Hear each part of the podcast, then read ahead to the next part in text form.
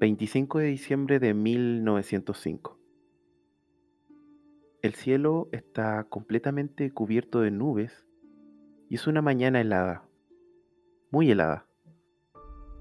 Los copos de nieve caen lentamente sobre Arkham y una brisa recorre el horizonte de esta enigmática ciudad. Aún así, esto no es impedimento para que muchos niños y niñas de diferentes edades se junten a jugar en la nieve. La Navidad recién pasó y todos quieren estrenar sus juguetes con sus amigos. Al borde del río Miskatonic, alejado del grupo, un niño rubio, de pelo liso y algo desgarbado, muy flaco y de aproximadamente unos 12 años, juega solitariamente con una araña que recién había encontrado cerca de un tronco. Siempre le han hecho bullying por sus gustos. Arañas, polillas, gusanos, mariposas. En realidad, cualquier insecto que se le cruce. Para él, son todos hermosos.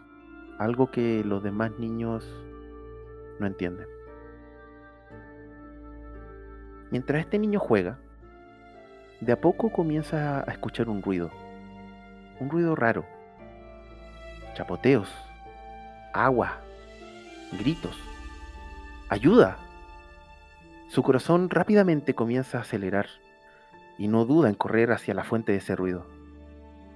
Unos metros más allá, el grupo de niños que segundo antes estaba jugando, ahora se encuentra reunido mirando con asombro y estupefacción como una niña se hunde unos metros más allá dentro del río semicongelado. Nadie hace nada, el miedo los tiene completamente paralizados. Y la niña clama por ayuda, ahogándose y luchando por mantenerse a flote en el agua que bordea los 0 grados Celsius. Son como miles de cuchillas que estuviesen atravesando el delicado cuerpo de esta niña que de a poco comienza a sumergirse. Su visión se oscurece mientras los rayos de luz que se reflejan en la superficie comienzan a perderse a medida que se hunde más y más. De pronto, el agua se agita súbitamente. Una mano toma de la camisa a la altura del hombro a la niña y fuertemente la comienza a elevar hasta que su cabeza vuelve a estar sobre la superficie del agua. ¡Respira! ¡Respira! El niño insecto, que todos molestaban, fue el único que se atrevió a saltar y rescatar a la pobre niña que se estaba ahogando. Y así fue como comenzó una amistad como pocas. A medida que fueron pasando los años, estos niños fueron haciendo cada vez más inseparables. Les encantaba internarse cerca del bosque a buscar y juntar insectos. Ladybug le decía él a ella, un apodo que con mucho cariño ella aceptaba. Pasaron los años. Es un frío atardecer ahora del 13 de febrero de 1915. Él ya tiene 20 años, ella 18. Ambos se encuentran sentados mirando la puesta de sol antes de volver cada uno a sus respectivas casas. ¿Te reuniste todos los materiales para mañana? Eh, sí. Porque la otra vez no llevaste los frascos. Eh, los frascos. Eh, sí, sí, sí, los lo, lo llevo ahora, los llevo ahora. Oye, estás muy callado pasa algo? El joven se ríe. No, no, no me pasa nada. De pronto mira su reloj y mientras hace eso le dice a la chica, creo que me iré a mi casa. Mañana hay que levantarse temprano, ¿no? Comienza a alejarse y a medida que se va alejando se para en seco y se devuelve hacia Raquel. Y mientras le extiende una caja, le dice, toma. Eh, ¿Qué es esto? Es tu regalo de cumpleaños. El otro día había tanta gente en tu casa que me dio vergüenza dártelo frente a todos. Es súper lindo, es muy hermoso. es una ladybug. El chico, tanto Raquel como el chico están muy sonrojados. Lo mandé a hacer para ti. Mientras miran este anillo que él le regaló a ella, ambos se quedan un minuto en silencio sin mirarse. Nos íbamos a la casa, ¿cierto? Ya, ya es tarde. Eh, sí, sí. Raquel se acerca lentamente, le da un cálido beso en la mejilla y se va corriendo alejándose del lugar. Chao, nos vemos mañana. Mientras ella se aleja, Max se toca la mejilla y murmura, hasta mañana. 14 de febrero de 1915. El día después. Temprano en la mañana, Max despierta muy entusiasmado. Un millar de mariposas revolotean en su estómago mientras escribe, como todas las mañanas, su planificación del día. Es como un diario de vida, pero no de sus experiencias propiamente tal, sino más bien de lo que pretende hacer en ese preciso día. Con decisión, dibuja sus últimas letras y cierra el libro para guardarlo en el cajón de su escritorio. Luego, se dirige hacia el bosque, donde siempre se junta con Ladybug, donde será visto por última vez con vida en 13 años.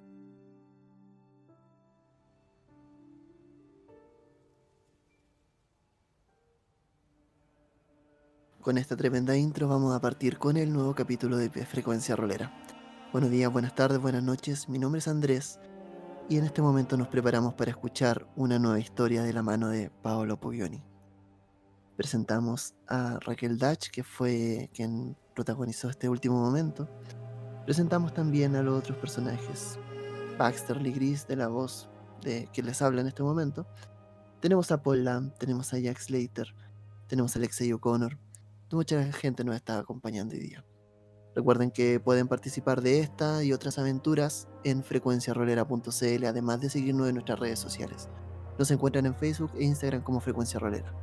Dicho esto, Paolo, el micrófono es tuyo. Vamos a recordar, chicos, que la vez pasada la sesión terminó cuando muchas sirenas de bomberos y policías se acercaba hasta antigua fábrica abandonada que se encuentra ahí cerca del puente de la mitad que separa Arkham por el río Miskatonic y que básicamente este puente une un lado del otro, una ribera del río hacia otra. Esta fábrica recientemente había sido objeto de algún tipo de trifulca, se escucharon balazos, gritos y una explosión. Cosas que claramente llamaron la atención de las autoridades. Va a haber pasado un par de minutos, digamos que quizá como una media hora, y vamos a ver cómo la cámara nuevamente comienza a acercarse hacia la fábrica abandonada desde el cielo. Ya el fuego de, del automóvil que había explotado ya fue apagado por los bomberos. Solamente queda un poco de humo y los bomberos están remojando las pocas brasas que quedan. Gente camina de allá para acá. En el interior de esta fábrica hecha de metal oxidado, restos de maquinaria en desuso quizás hace cuánto tiempo, y en este ambiente tan frío por el momento que se está viviendo, por la nieve que está cayendo en el exterior, podemos ver que hay unos cuerpos que están tapados con lonas. Cuerpos que minutos atrás habían sido unos tipos con máscaras que casi matan a balazos a Baxter y a Jack. Baxter, antes de que llegara la policía, tú habías encontrado a un viejo, viejo calvo, muy cochino, eh, muy eh, desgarbado, que mm, eh, al parecer era el sucio Bill, la persona que estos tipos estaban buscando.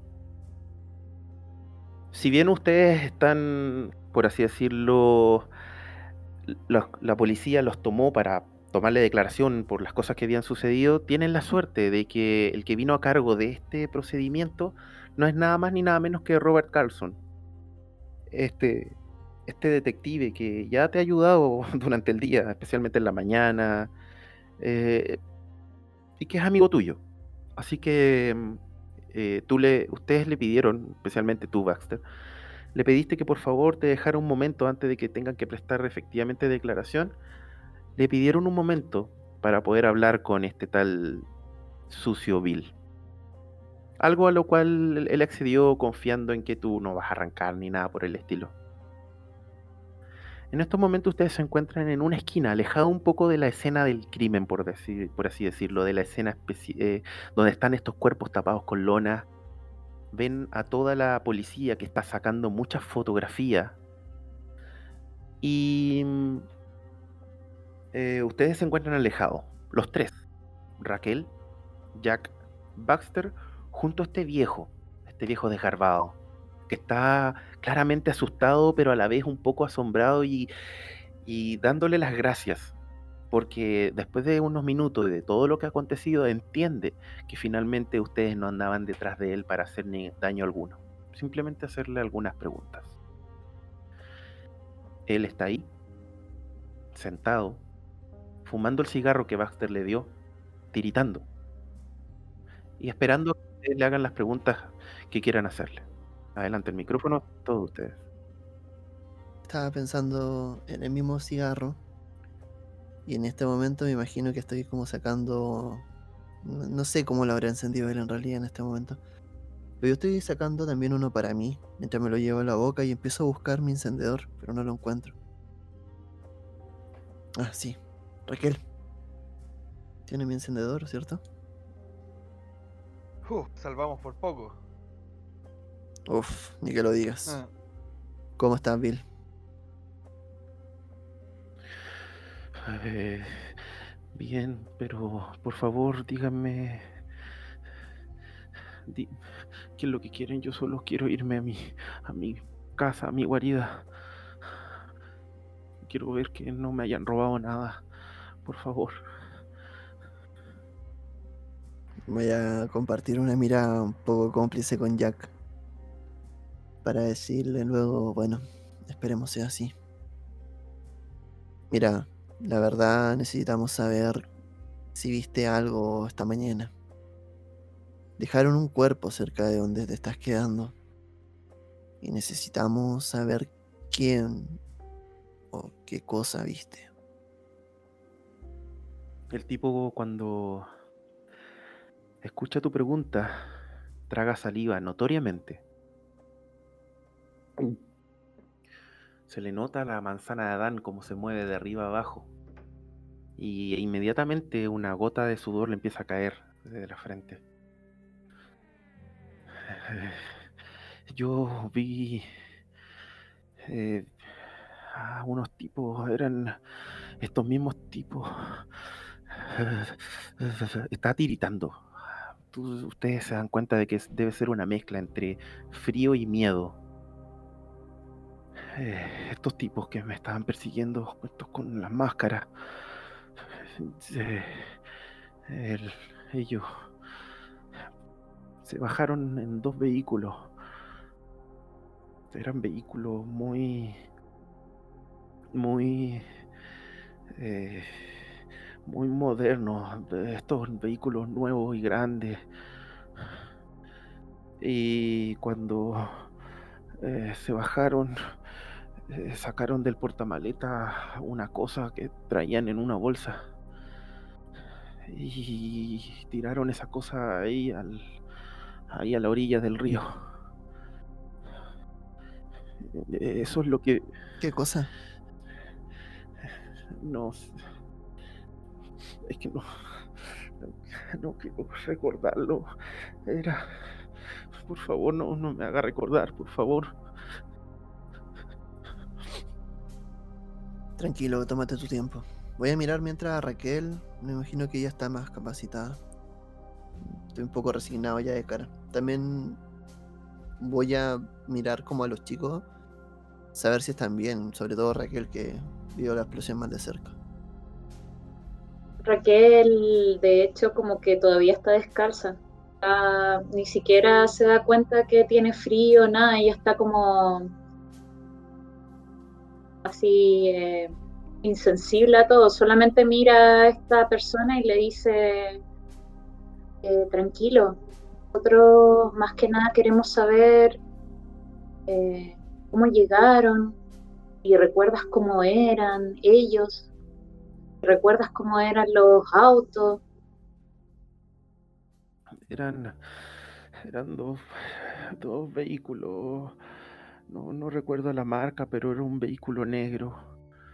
Eh, eh, era muy moderno. eh, no, no sé cómo explicarle, pero se, se parece mucho al auto que estaba acá afuera. Eh, y los tipos que lo sacaron eh, tenían eh, unas máscaras, estas máscaras blancas con una línea roja en medio. Recuerdo que eran tres, do- dos tipos que, que estaban con estas máscaras que eran muy similares a estos que, que me venían a buscar ahora. Y había otro, había un tipo también con máscara, pero estaba vestido raro. Parecía como si fuese como un sacerdote o algo así. Vestía una túnica blanca junto a esta máscara. Y estoy casi seguro, pero casi seguro, de que. de que en esa túnica había manchas de sangre. ¿Dijo algo? No, no, no, no escuché nada. Raquel. Em, no, perdón, Jack. ¿Tú qué haces por mientras? Estoy pensando en, en la declaración de este tipo. Bueno, voy y le pregunto. ¿Y está seguro que no tiene ningún antecedente más sobre qué tipo de autos eran? Salvo de que eran negro y eran modernos. Marca o algo así. Eh, no, la verdad. La verdad, nada. No. No, no hay nada, no. Es que no, no, sinceramente yo no sé mucho de autos. Es un auto moderno, nada más. Y esto que nos está contando nosotros, supongo que la policía al encontrar el cuerpo lo, lo interrogó usted también, ¿o no? No, no, yo, yo cuando vino la policía vi que el- empieza a tiritar de miedo, a, más fuerte, ya se está casi volviendo un poco incontrolable. Amigo, tranquilo, ya pasó lo peor. Lo, lo que pasa es que yo, yo fui el que llamó, llamó a la policía. O el que le pedía a alguien, que, una persona que iba por la calle, que llamara a la policía. Cuando me acerqué a ver qué fue lo que habían votado, ellos no se dieron cuenta. ¿A qué hora fue esto? Entonces, esto fue, no sé, temprano, cuando estaba casi a punto de amanecer. Cuando vi que lo que había, este- ese cuerpo de ese joven, perdón, pero cuando vi el cuerpo de ese joven, corrí, vi una persona, le pedí que llamara a la policía, que vi un cuerpo, y corrí, simplemente corrí. Y me vine a esconder acá. No quería que la policía me hablara, ni nada. Me quedé aquí. Quizás esa fue una buena decisión, ya sabes lo prejuiciosos que son los policías. Sí, después habían unos. Empecé a escuchar ruido. Horas después, hace un par de horas atrás, empecé a escuchar ruido y me asomé y vi a estos tipos con máscara de nuevo que me estaban buscando. Estoy seguro que me estaban Si no buscando. Si no fuera por usted, quizá estaría muerto. Gracias, en serio, gracias. Chicos, todos háganme una tirada de psicología. Yo la pasé. Sí, Normal. Baxter la pasó normal. Uf, no, Raquel no la pasó. Claro, mal. Es que está muy nerviosa, pobrecita.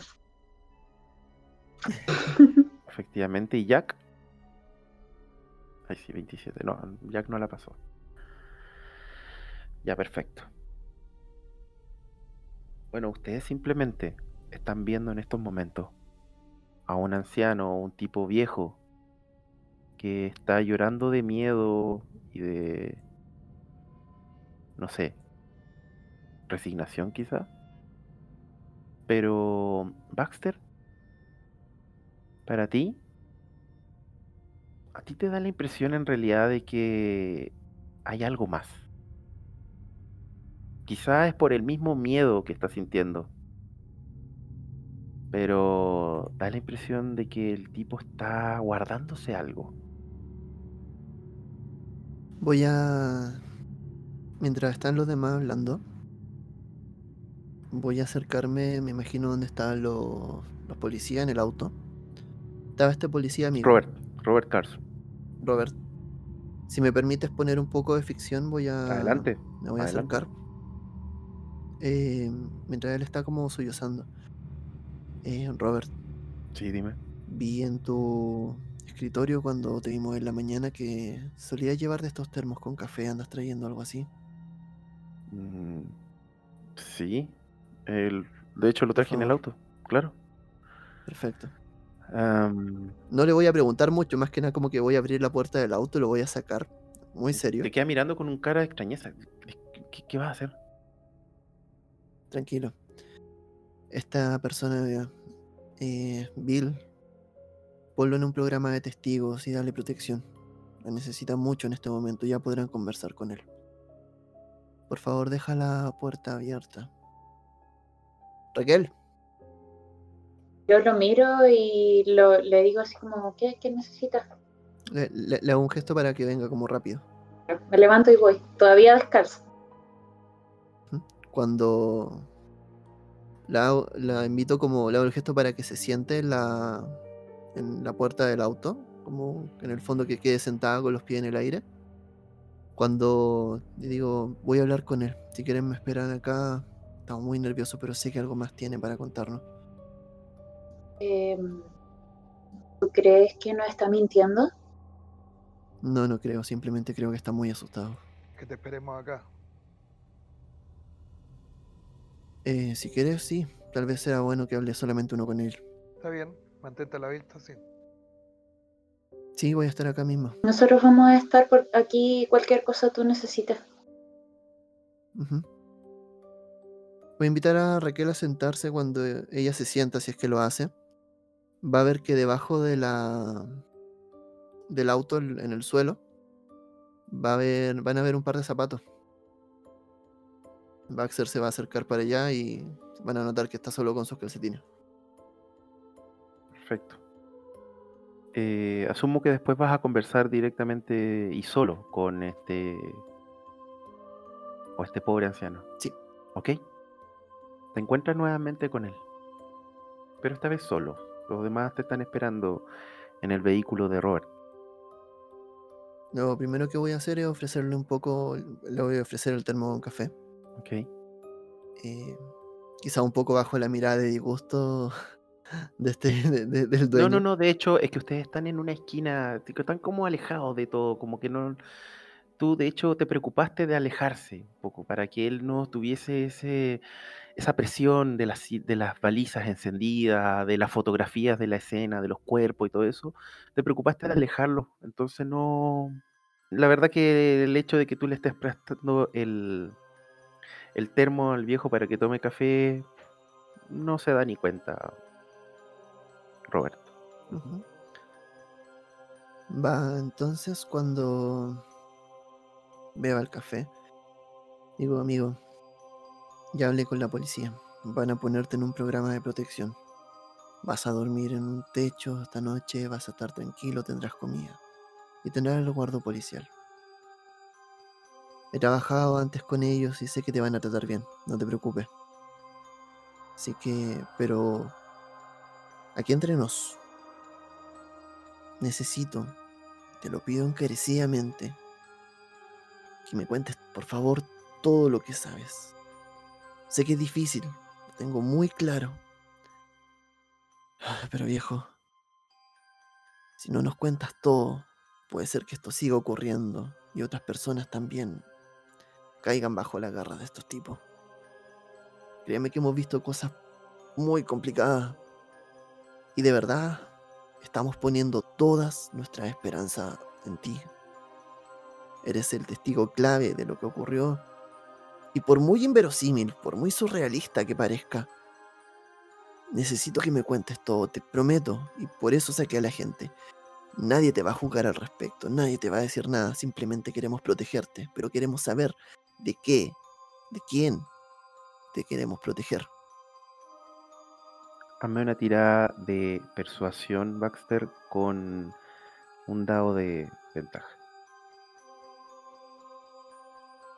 Tengo un 57 y mi persuasión es de 65, la pasé. Él te queda mirando.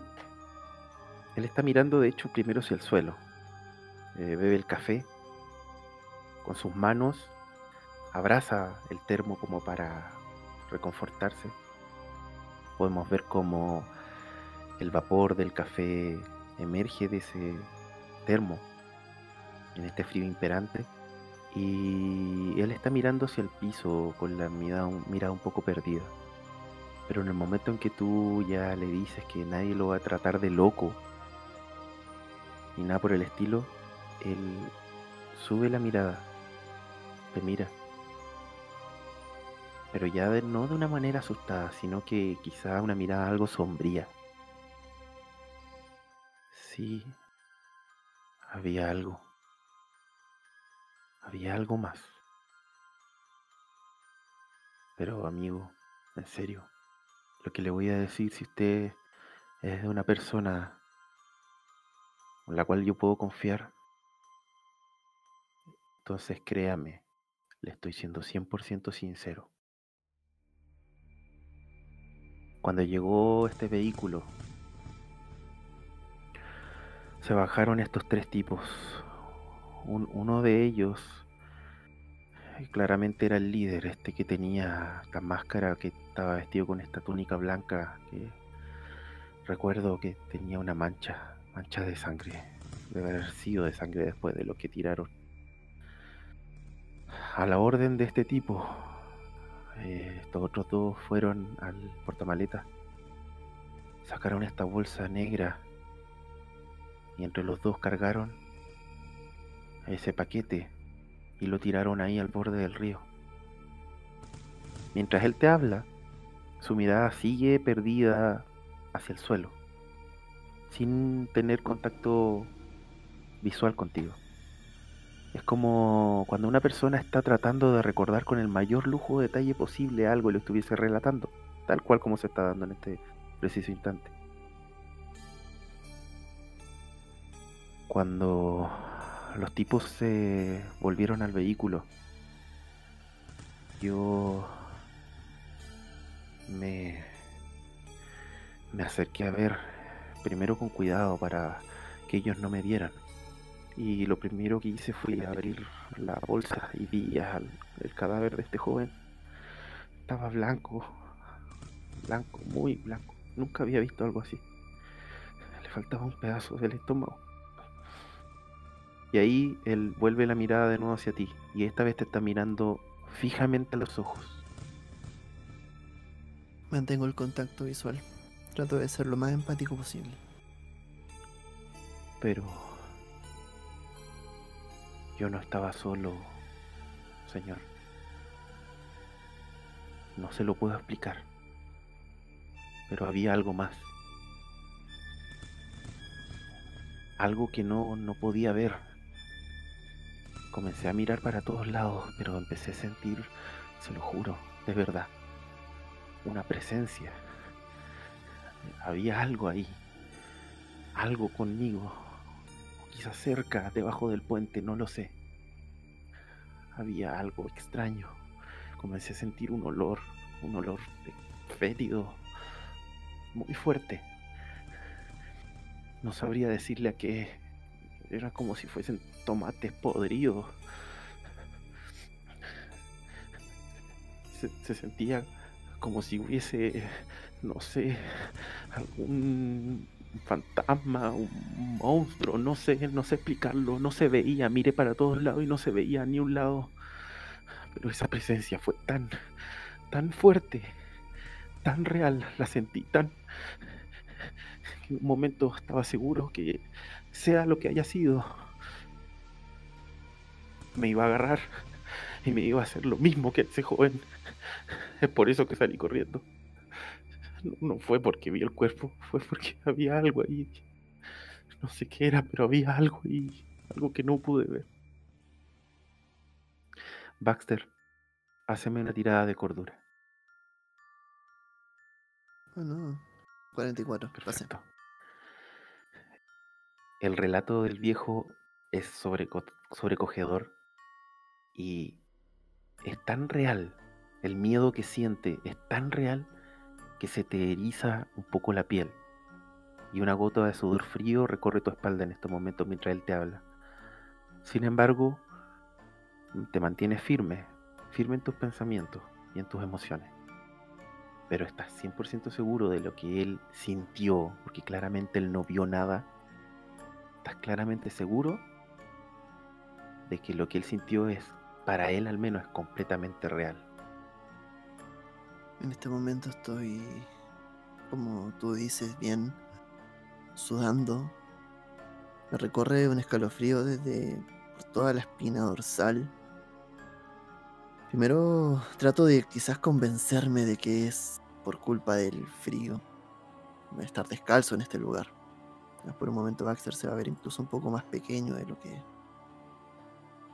Digo, casi en un susurro le digo como, te creo. De verdad que te creo. Déjame recomponer un poco, pero... De verdad... Nos ha sido de mucha, mucha ayuda. Muchas gracias a usted, amigo. Muchas gracias, en serio. Al cabo de unos minutos, Baxter vuelve al vehículo en donde están Jack y Raquel esperándolos. Eh, Jack y Raquel, ¿qué estuvieron haciendo durante esos minutos en los que Baxter interrogaba al, al sucio Bill? Yo como que en algún momento me despabilé y le, le como que le pus, le dije, señor Jack, Así. ¿puede por favor ir a buscar mis zapatos? ¿Dónde están? No lo sé. Creo que los dejé cuando cuando descubrimos a las personas y tuve que irme. Los dejé para no hacer ruido, pero no sé dónde están. Pero ese lugar probablemente debe estar lleno de policía en este momento. Por favor, ¿Qué me dice mi sentido común? Sí, de todas formas, eh, tú tienes los zapatos de Baxter. Baxter te dejó sus zapatos, Raquel. Por si acaso. bueno, ella como que está así, da lo mismo. Si, si ella le dice que ya, él dice, bueno, ya lo pide porque no se le ocurre otra cosa que hacer en realidad. Jack, respecto a tu pregunta, ¿qué te dice tu sentido común? Sí, no habría problema, porque ustedes ya están dentro de la escena del crimen. Simplemente puedes pasar y obviamente bordear un poco quizá donde están los policías sacándole fotos a los cuerpos, pero, pero no deberías tener problema en cruzar y llegar hasta el otro extremo donde efectivamente tú viste donde Raquel se sacó sus zapatos para eh, pasar desapercibido antes de que sucediera todo lo que sucedió. Además, la policía eventualmente los va a encontrar. Claro, podrían hasta provocar un la- problema. miro a Raquel y hago así como un gesto con la cabeza, así como haciendo no. Así como, principiante. Ya voy, Ok, Gracias. voy para allá. ok. Al cabo de unos minutos te vuelves y traes los zapatos de Raquel. No tienes problema ni de buscarlo ni nada por el estilo. Y de hecho cuando vuelves, eh, está volviendo Baxter de, de tener esta conversación con el sucio Bill. Esta vez se encuentran los tres en el vehículo, mientras eh, Robert Carson está todavía con la gente, los peritos forenses, eh, viendo quizás algunos detalles, pero Baxter, tú estás seguro que en un par de minutos más él se va a acercar a tomarle declaración a ustedes. Por cierto, ya se está empezando a oscurecer. El sol ya está empezando a ponerse. Eh, no, voy a juntarme de nuevo con los demás. Voy a contarles Adelante, a grandes. cuen- cuéntale, Ah, cuéntale. perfecto. Em, vuelvo un poco ya. También abro la otra puerta y me siento también, levantando los pies del suelo.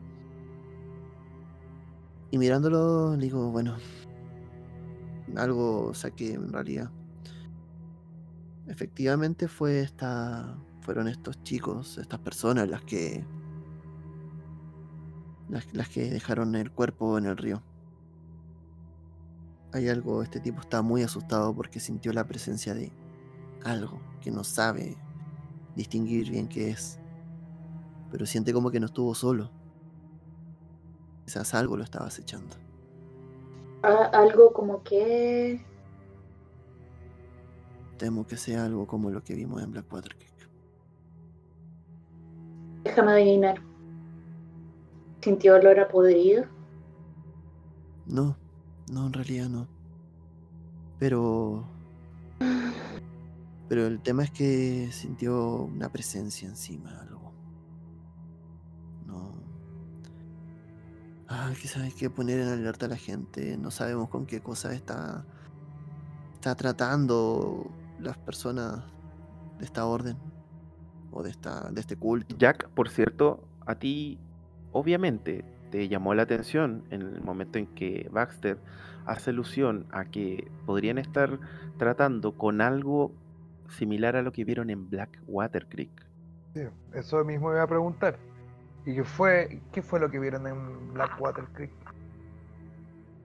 Señor Jack, yo creo que esta conversación da para largo. Yo creo que deberíamos irnos de, de acá y le podemos explicar todo. Sí. Está bien. Mientras están en eso, el oficial Robert Carson se acerca, fuma un cigarro, lo bota y bueno chicos, solo por el hecho de que están con Baxter y porque y te mira a ti Jack, bueno y porque mi jefe Charles Stone confía en vuestro trabajo, mientras te mira a ti Jack. Asumo que ustedes no son culpables de nada, pero obviamente voy a necesitar su declaración. Así que adelante, soy todo oídos. ¿Alguien me puede explicar qué fue lo que pasó? Jack, tú lo viste mejor que nosotros. Em, bueno, nosotros estábamos, vinimos a investigar este, este extraño caso estamos buscando alguna pista, algún otro testigo extra y escuchamos esta explosión acá afuera. Escuchamos algún tipo de correría, un par de disparos y nos quedamos acá a ver qué sucedía. po que salió corriendo un hombre eh, al cual no, no alcanzamos a darle, no alcanzamos a pillar. Hazme una tirada de charlatanería, Jack. Siete. Wow. La pasaste en extremo. Ajá. Te queda mirando Baxter. Ya, y.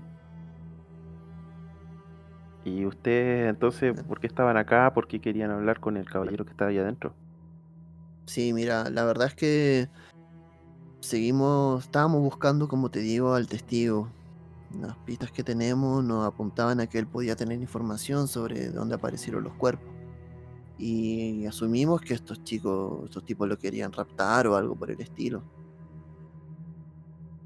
¿Y ustedes saben quiénes son estos tipos? No lo sabemos, estamos averiguándolo, pero sabes que nosotros colaboramos con ustedes. Pero de todas formas tenemos un antecedente. Quizá usted no podría ser de... de Ya, a ver, ¿qué antecedente? Quizá usted no podría ser de, de- de ayuda, no lo ¿Qué sé. cosa? Eh, hay algo que hay, hay un factor que a mí me llama la atención y que hemos visto repetido. Cuando nosotros llegamos acá, cuando estábamos observando el lugar y tratando de ver si encontrábamos algo, hay algo muy extraño que en este lugar que nos pareció que había un auto, no sé qué marca era, pero que se veía muy moderno estacionado y parece que es el mismo que voló en pedazos, supongo yo, no lo sé. Nunca había visto algo así, la verdad, en mi vida. y por lo que por lo que hemos escuchado por ahí, estos autos modernos de alguna u otra forma están relacionados, gente los ha visto eh, en lugar donde encontraron el cuerpo, etcétera.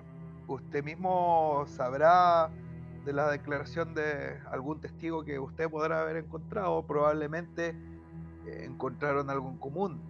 Yo pienso que es demasiada coincidencia.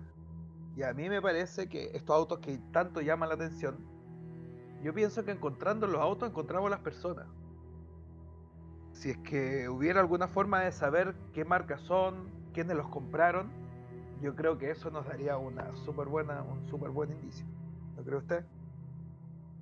Mm, sí, claramente. Efectivamente puede ser así.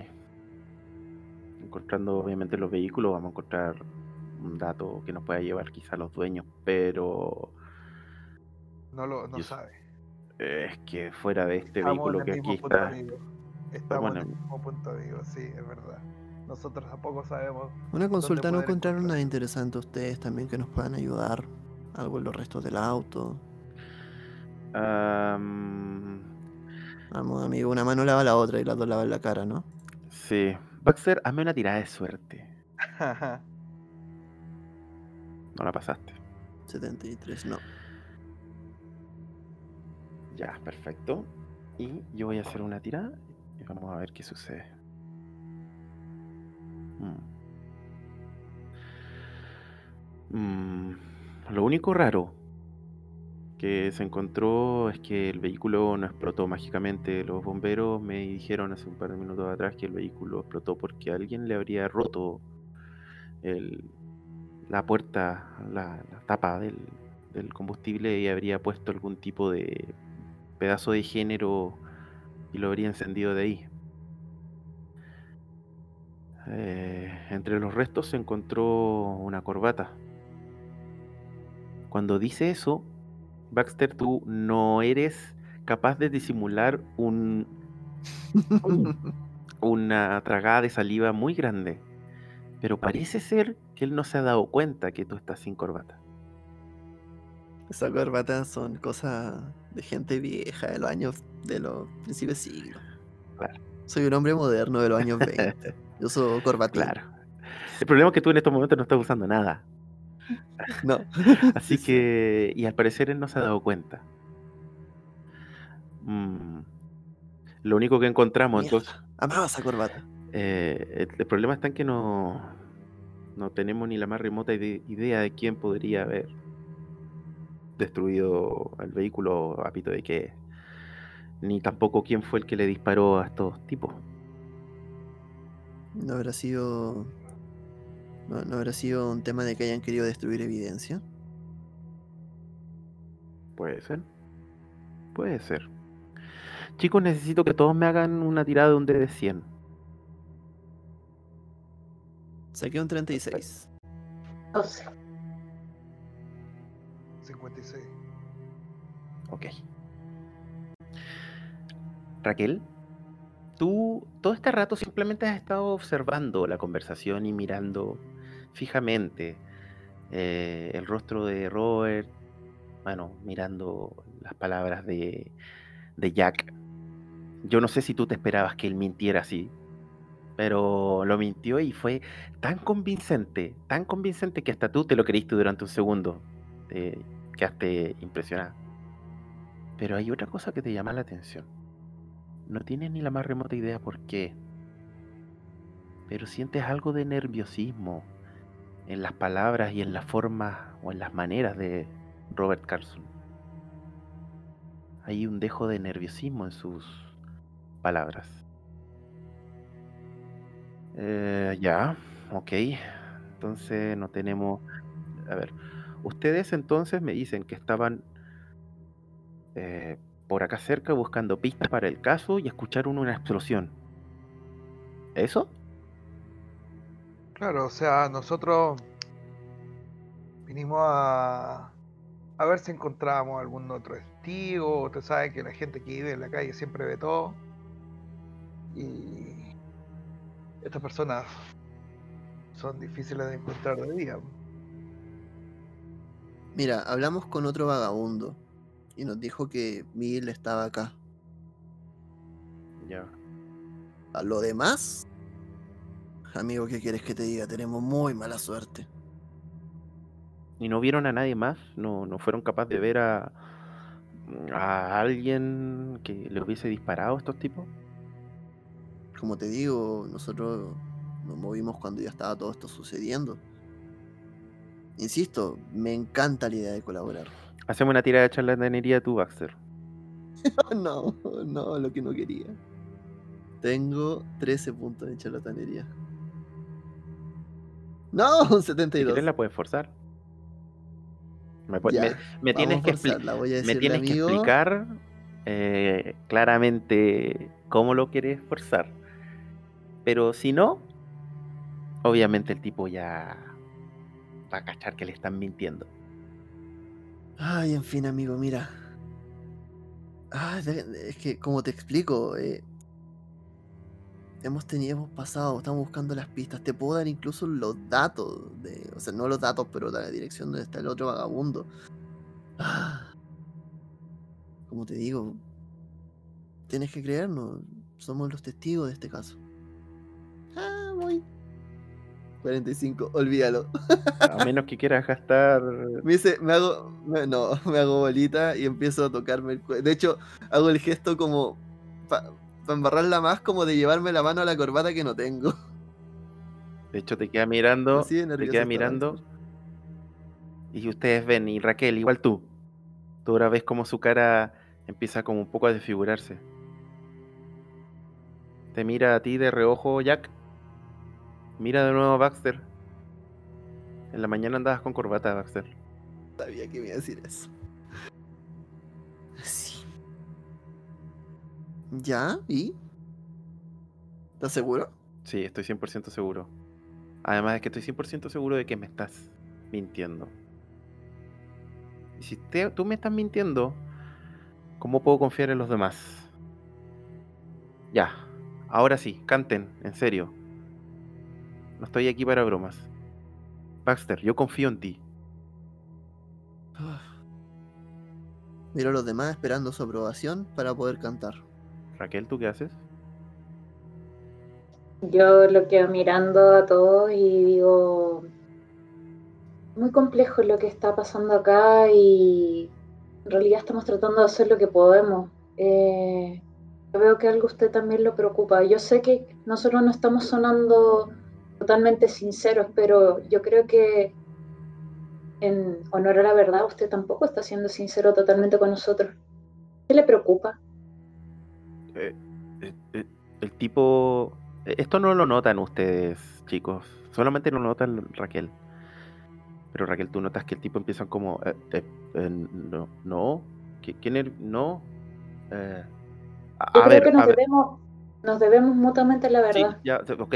ey, En este momento, yo estoy en este momento a cargo de un caso en el cual hubo una explosión de un vehículo y dos personas que están muertas.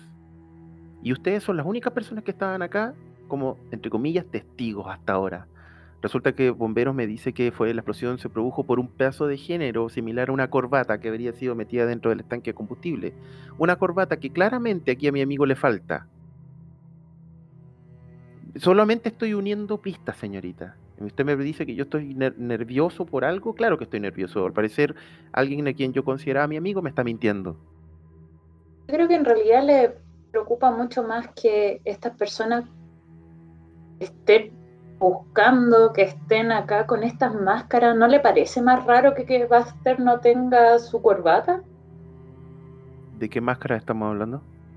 Yo hago un facepalm así. De hecho, de hecho, el facepalm se escucha así. ¿Máscara? ¿De qué máscara me está hablando? De las que habló este caballero, él dijo que habían unas personas que lo estaban buscando y que tenían máscara. Ya, Hazme una tirada de, de charlatanería. Ya, ahora tú empiezas a titubear, a menos que quieras forzarla. La voy a forzar. Ya, ya, pero que conste, si la fuerza, si la fuerza y la fallas, ya el tipo se va a molestar tanto que probablemente lo- los meta preso. Escucha, ya, bueno, ya. Yo digo, yo le dije, Vamos. yo ya no, no lo, no, no. Puta la weá, ya, ya me tiro nomás. ¿La va a forzar sí o no? Te estoy dando la opción, te- no, nada más. No, dale, dale, dale. Puta, esta weá va a salir mal, lo sé, weón. No, 75. el tipo rápidamente, Baxter, Baxter, nunca pensé esto de ti, en serio. Hace con el chasquido con las manos, unos, unos policías que están por ahí cerca, tomen los detenidos y me los llevan a la comisaría, por favor. Y ah, Ey, ey, ey, espera, espera, un momento, un momento. Tú ya sabes cuál es el procedimiento, resístete y esto va a ser peor. Yo, yo pongo mis manos nomás. No, no, espera, no nos vamos a yo pongo mis resistir. manos para que me Pero- posen y miro a Baxter terrible feo así. Lo miro así con una cara de. así como estúpido. Digo, te odio, maldito. Perfecto. Ey, espera, espera, espera, espera, espera, espera. Podemos arreglar esto. No, no pongo resistencia ni nada, no como que me, me ponga violento. Pero bien. Bien, bien, bien. Contaremos todo. Pero no nos, no nos metas en problemas. Necesitamos resolver este caso. Déjame explicarte. Ya, hace una tirada de persuasión dificultad difícil. Ay, ay, ay. Ya, vamos. Oh, no me da ya, pero me gasto suerte. Me gasto 7 puntos de. En difícil, persuasión es 32. Ah, no. No, no me da. La puedo tratar de forzar Ya entonces. intenta, pero a- a- por favor, conversa qué es lo que le vas a decir forzando, qué significa. Ya, mira, mira, mira. Quiero ver esto. Esto te puede traer más problemas a ti que a, que a nosotros en realidad. Tú sabes que Stone los conoce a todos. Te vas a meter en un conflicto. Y sabes que a fin de cuentas nosotros estamos siguiendo las órdenes de la ley. Créeme, hay motivos por los cuales estamos protegiendo a los testigos y necesitamos ahora que colaboremos todos. Pero por favor, no lo lleves preso. Esa última, esa última. Un puchero, un puchero. Ese Sí, ese último fui Esa yo. última fue con puchero. Fue con puchero. ¡Ay, no me da la tirada! No hay, No hay caso. caso. No, no hay caso. A menos No, que, como te digo, ya. gastes mucha suerte. No, no me voy a gastar tanta suerte. No, no hasta la pelea final. Perfecto. si es que Se llego. queda mirando, te dice, sí, prefiero... Oh, rayos. Claro, claro, voy a tener problemas. Llévenselo, sáquenlos de aquí. Ya. Los- a todos ustedes los esposan, los meten dentro del vehículo y se los llevan. Robert Carson y la que te parió. Eh, un par de horas después, eh, ustedes se encuentran, se encuentran todos en una sala, una sala relativamente pequeña, sentados en una mesa. Todavía están esposados y las esposas están amarradas a unas eh, cadenas, a unas cadenas que están ah, sujetas a la mesa. De manera tal que sus manos no pueden, o sea, ustedes si se paran, con sus manos van a quedar atados a la cadena que está en la mesa, como si la mesa fuese eh, un ancla para ustedes. Están sentados uno al lado del otro. La espera es aburrida y además te preocupa un poco eh, qué es lo que haya hecho realmente Carlson con el viejo, a quien tú le habías prometido protección. Pero claramente tu credibilidad se fue a las pailas con esta situación. Se abre la puerta. Entra Carlson. Se sienta, pero esta vez ya no con cara de buenos amigos. Se sienta y pone una grabadora enfrente de ustedes. Aprieta el botón. La grabadora empieza a correr. Ok. Ahora sí. Me van a cantar lo que realmente sucedió y me van a explicar muchas cosas.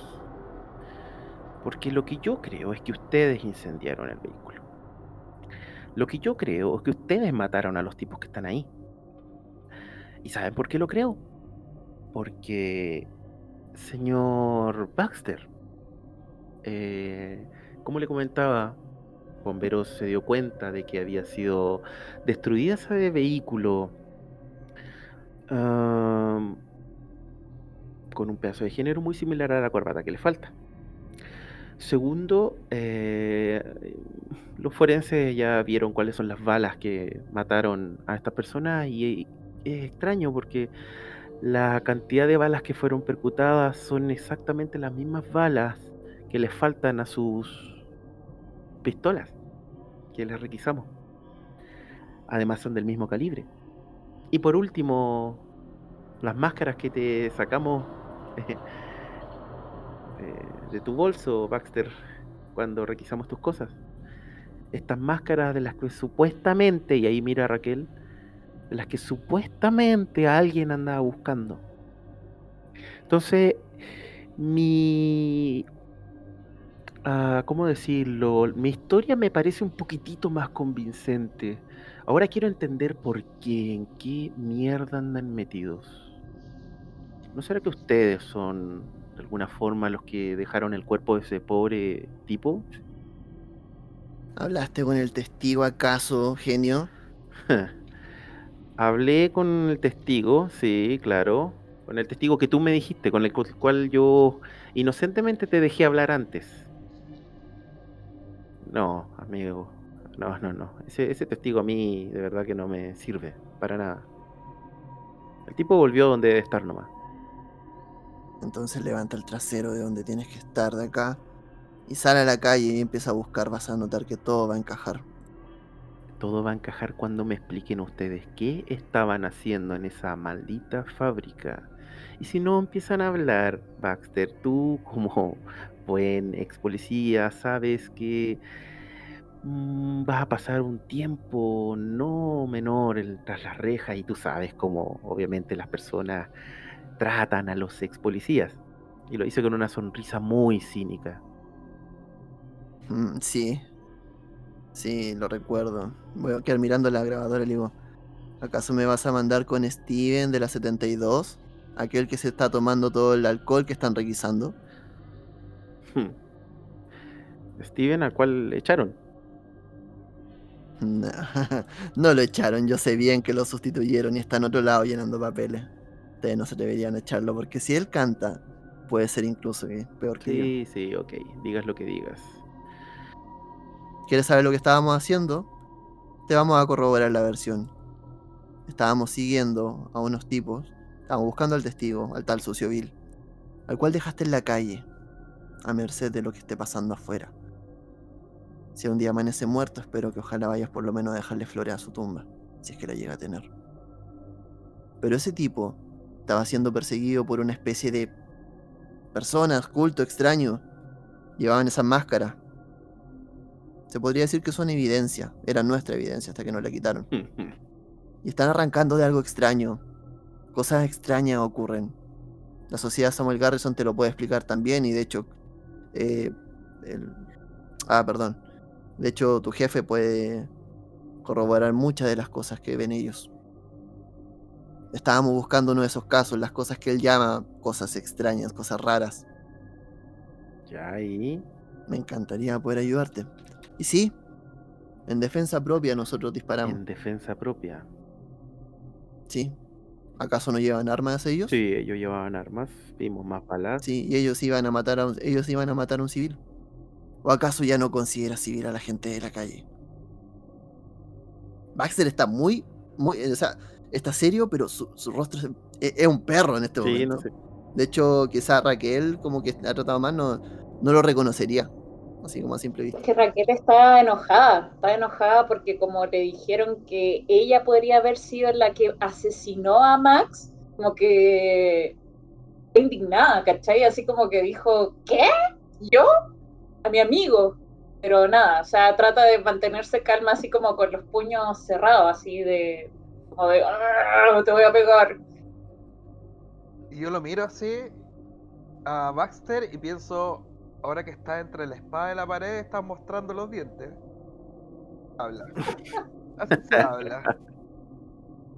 No digamos que te respeto un poco más, pero digamos que te desrespeto un poco menos.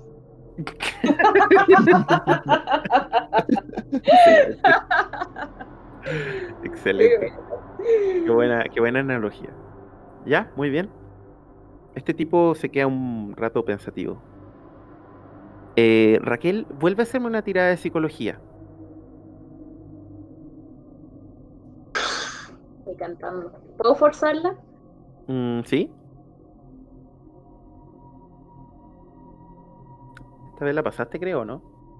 Creo que no sé. Psicología, sí, la pasaste. ¿La pasé? Sí, la pasaste. Ya, muy bien. Bueno, Raquel, tú tratas de, de, ¿cómo se llama? De poner atención en su forma de hablar, en todo esto. Porque te quedó dando vuelta el tema del nerviosismo que sentía él cuando les estaba entrevistando allá en la fábrica. Eh, pero después de eso, ahora lo estás mirando y al principio te cuesta. Y de hecho, estás muy, muy en silencio y obviamente estás enrabiada. Parte de tu concentración se desvía un poco en sentir esa rabia por la eh, inédita insinuación de este tipo de decir que tú podrías ser quien habría matado y dejado el cuerpo de tu amigo, de quien era tu amigo de hace tantos años. Entonces, pero después de eso, como que tratas de sacarte esa imagen, esa rabia de tu cuerpo, de tu mente y vuelves otra vez a prestar atención en sus gestos, en sus formas. Esta vez ya no, no, no ves que haya ese nerviosismo. Pero si hay algo raro en él, no sabes qué es. Hay algo raro. Puede ser miedo quizá. No lo sabes. Simplemente algo que no te da muy buena espina. Cuando están en eso, la puerta se abre.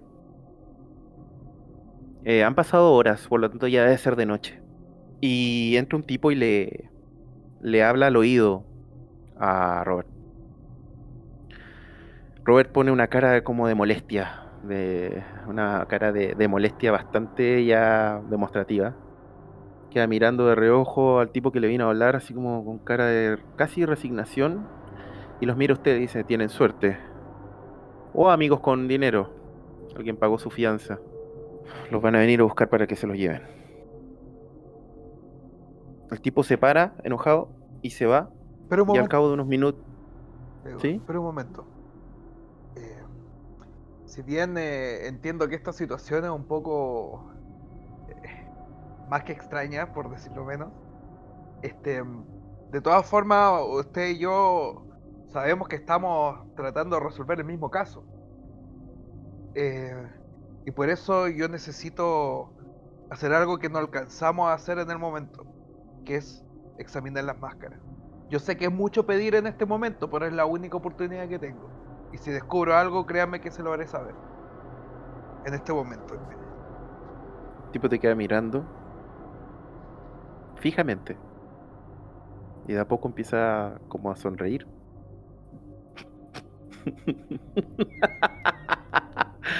y mira a su compañero y le dice, quiere que le pasemos a, e- a una persona que acaba de salir bajo fianza, que le pasemos eh, una de las pruebas. Qué buena broma, dice. Retírense de mi vista antes de que me acrimine. Se da media vuelta y se va. No te preocupes, Jack. Estos tipos tampoco sabrán qué hacer con ellos. Al final son todos unos Que, idiotas. es que ese es el tema, vos, descubriendo de dónde vienen, que, que la hicieron ellos, son hechizas, la hicieron en una fábrica, tendrá marca de alguna maquinaria, todas esas cosas nos pueden decir eh, algún dato para encontrar a la persona que, que las manufacturó. Y estas cosas se- simplemente se las van a pasar por arriba. Y yo lo digo en voz alta, o, cosa que ojalá escuchen lo que estoy diciendo para que busquen esas mismas pistas ellos cuando revisen las máscaras. Claro. No- Tú lo dices casi gritando porque en realidad el tipo se rió en tu cara de lo que le pediste y se fue y salió de la. porque no me, salió de la puedo, no me puedo asegurar ni confiar de que de que la policía tenga el ojo como para observar ese tipo de cosas. Entonces, en el fondo, como dándole unas pistas de qué observar en las máscaras. Perfecto. No, de hecho. De hecho, el, el tipo, como te digo, tú simplemente lo, lo, gritaste nomás y al final, pero estabas casi gritando solo dentro de, de- de- de la pieza, esperando que alguien te escuche. El tipo simplemente se fue, no te pescó más. Y al cabo de unos minutos, eh, ustedes ven a, a un tipo que los viene a buscar, les desabrocha las esposas. Obviamente de a poco se, se soban las muñecas porque de verdad que es bastante doloroso. Y los guían a la salida en donde les devuelven sus cosas. Pero no todas sus cosas. O sea, les devuelven su billetera eh, y eso, pero no le devuelven ni las armas ni las máscaras. Ni tu cámara fotográfica, eh, Raquel. Porque para la policía todo es. eh, puede ser tomado como pruebas para la investigación. también. También todo, todo. En la cuchilla. Solamente le devolvieron cosas, eh, no sé, identificación, no sé, ropa, los cordones de los zapatos, cosas así. Pero no. Ninguna arma. Ni... Te devolvieron sí tu péndulo y esas cosas que andas trayendo, esos amuletos, eso te lo devolvieron. Pero no te devolvieron ni la cámara, ni las armas, ni cuchillo, ni máscara, nada de eso. Y, cu- y cuando salen, se sorprenden un poco al ver a que quién había pagado la, la ¿cómo se llama? La, la fianza. Porque en la entrada de la comisaría está su buen amigo, Alexei O'Connor. Pero no está solo. Está junto con Paul Lamb y con Christopher Roy. Ajá. Yo Eh, digo, ¡Ah! ¡Alexei! Y corro. Y lo abrazo. Ya, cuando tú lo vas a abrazar, eh, por cierto, ya es de noche, chicos.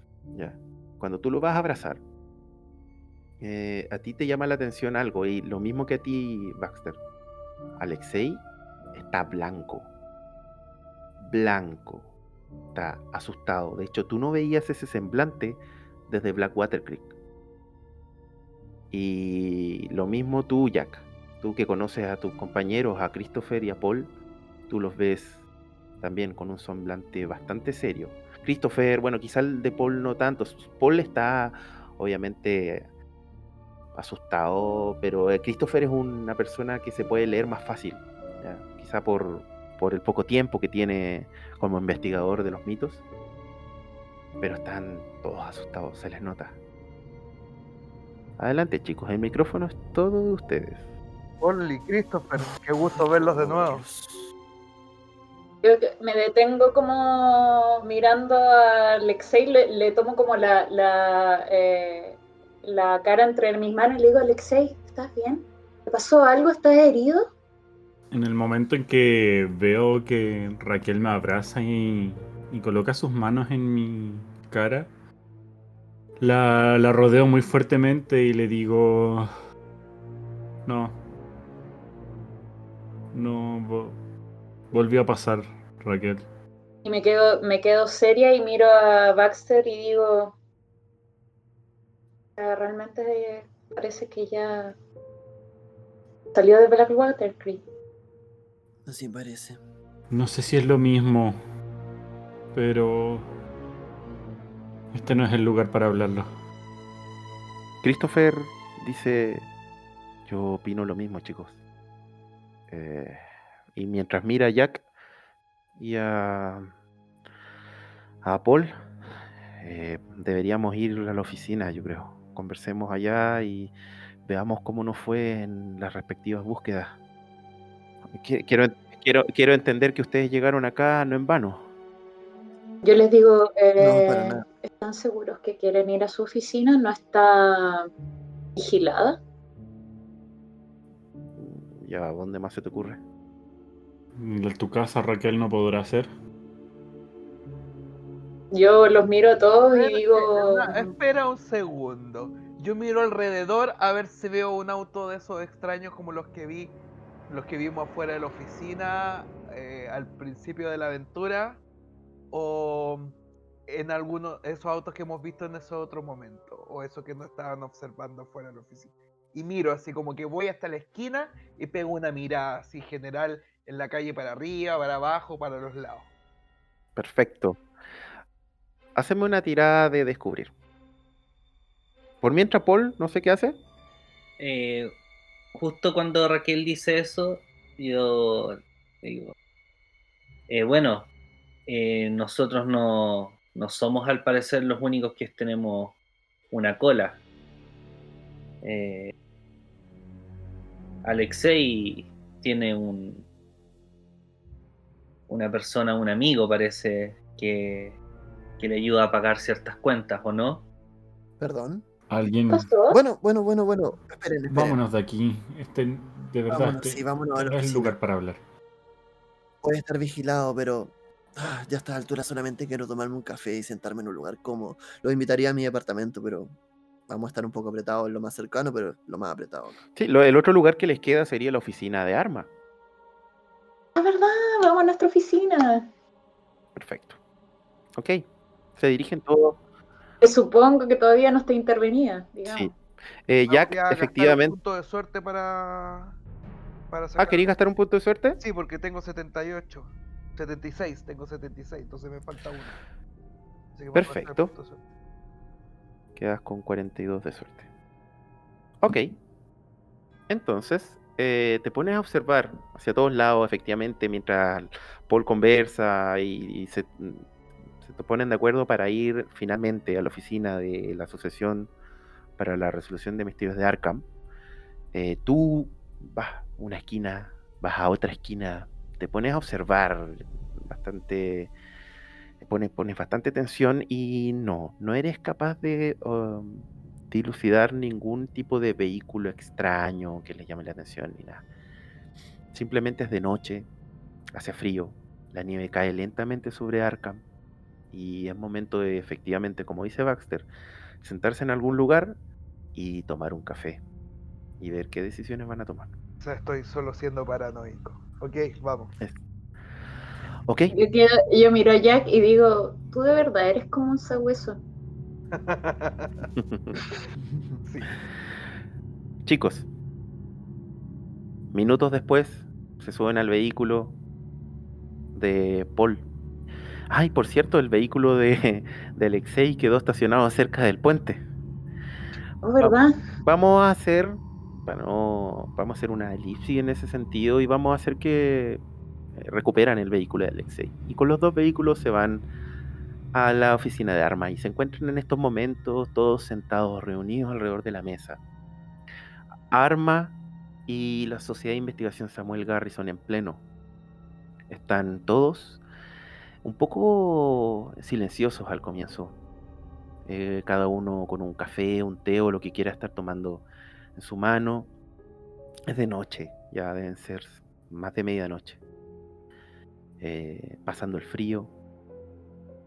Y durante un par de segundos no se escucha nada más que el sonido del reloj.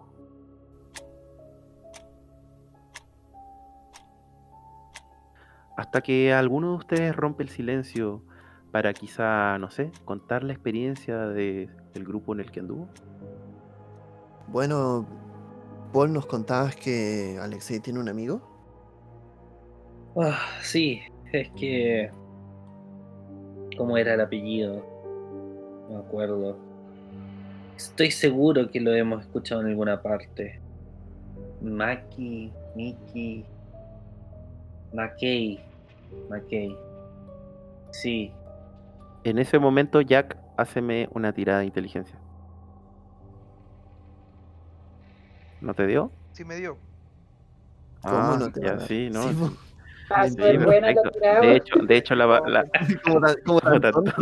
Sí, de hecho la pasaste, la pasaste en, en extre- o sea, en difícil. De hecho, cuando dice McKay, McKay, Jack, al tiro, te salta a la cabeza y empiezas a recordar los eventos, los últimos eventos ocurridos en Innsmouth.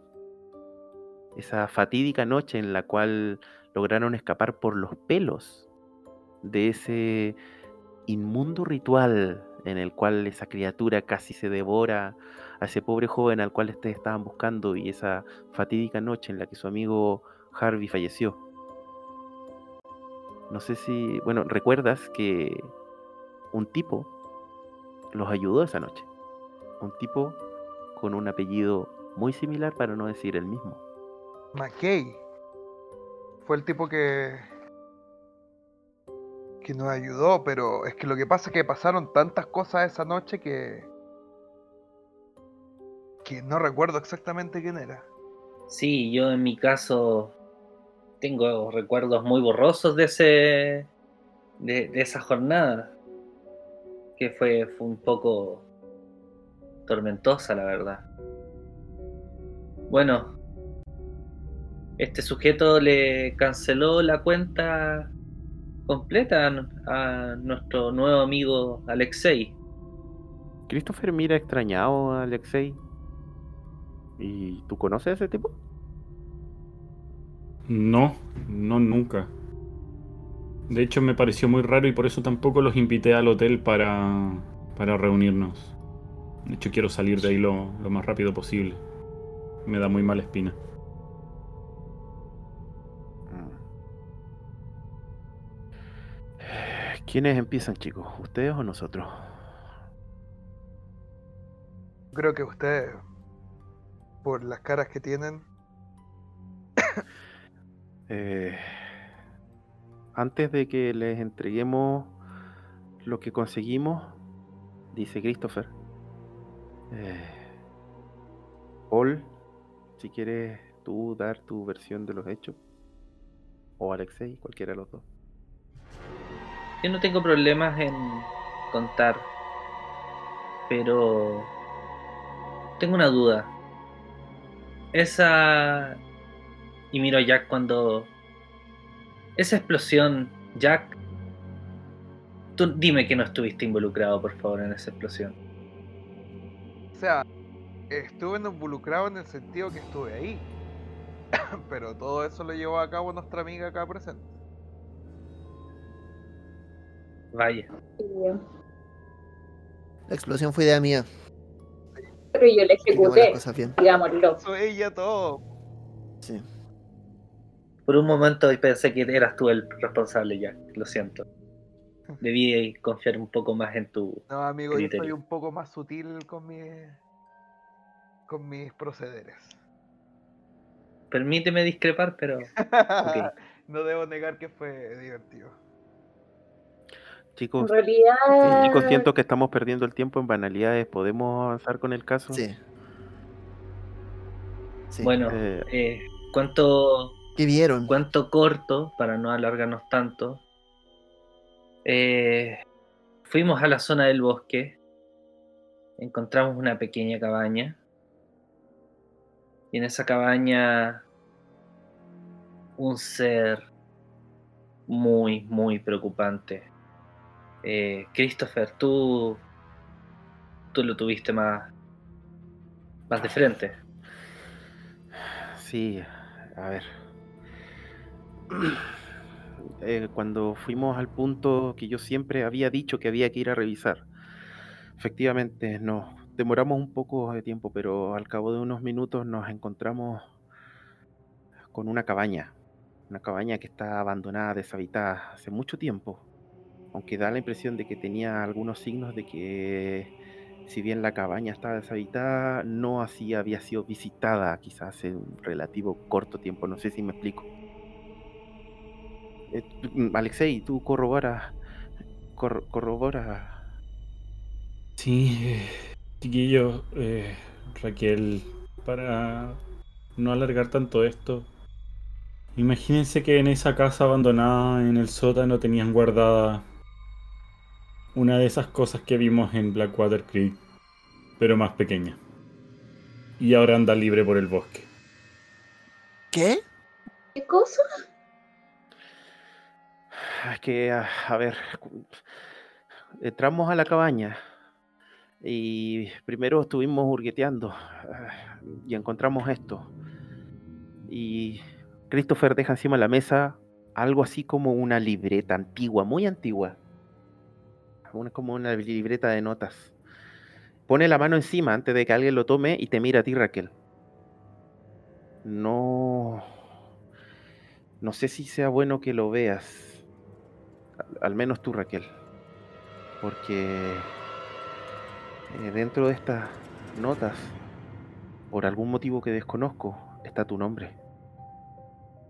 Yo lo miro con mis ojos terriblemente grandes y dice, ¿y de quién es la libreta? De un tal Charles Dixon. Bueno, ustedes ven cuando dice eso, la Raquel se pone blanca, se le va literalmente todo el color del cuerpo. No, no, no quiero verlo, no quiero verlo, no, no, no lo quiero ver. Bueno, a ver. Voy a, a ser lo más conciso posible porque yo me tomé el tiempo de leerlo. Para mí, si ustedes me preguntan, esto no son nada más que disparos de un loco. Esto es como una especie, no sé, de libreta de apunte, pero no es un diario de vida. Pero al principio empieza a contar como una serie de anotaciones, no sé, como esotéricas o masónicas. Y al principio se entiende, pero de a poco empieza como a ahondar, ahondar en un lenguaje que de verdad que no, no sé, después ya no se entiende. Entre medio empieza a hablar de una tal logia del conocimiento.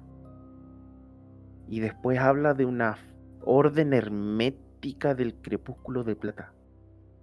¿Qué es No eso? tengo ni la más remota idea, nunca lo había escuchado. No sé si alguien de ustedes ha escuchado hablar alguna vez de una tal logia del conocimiento o de la orden de esta del crepúsculo de la plata, no tengo idea.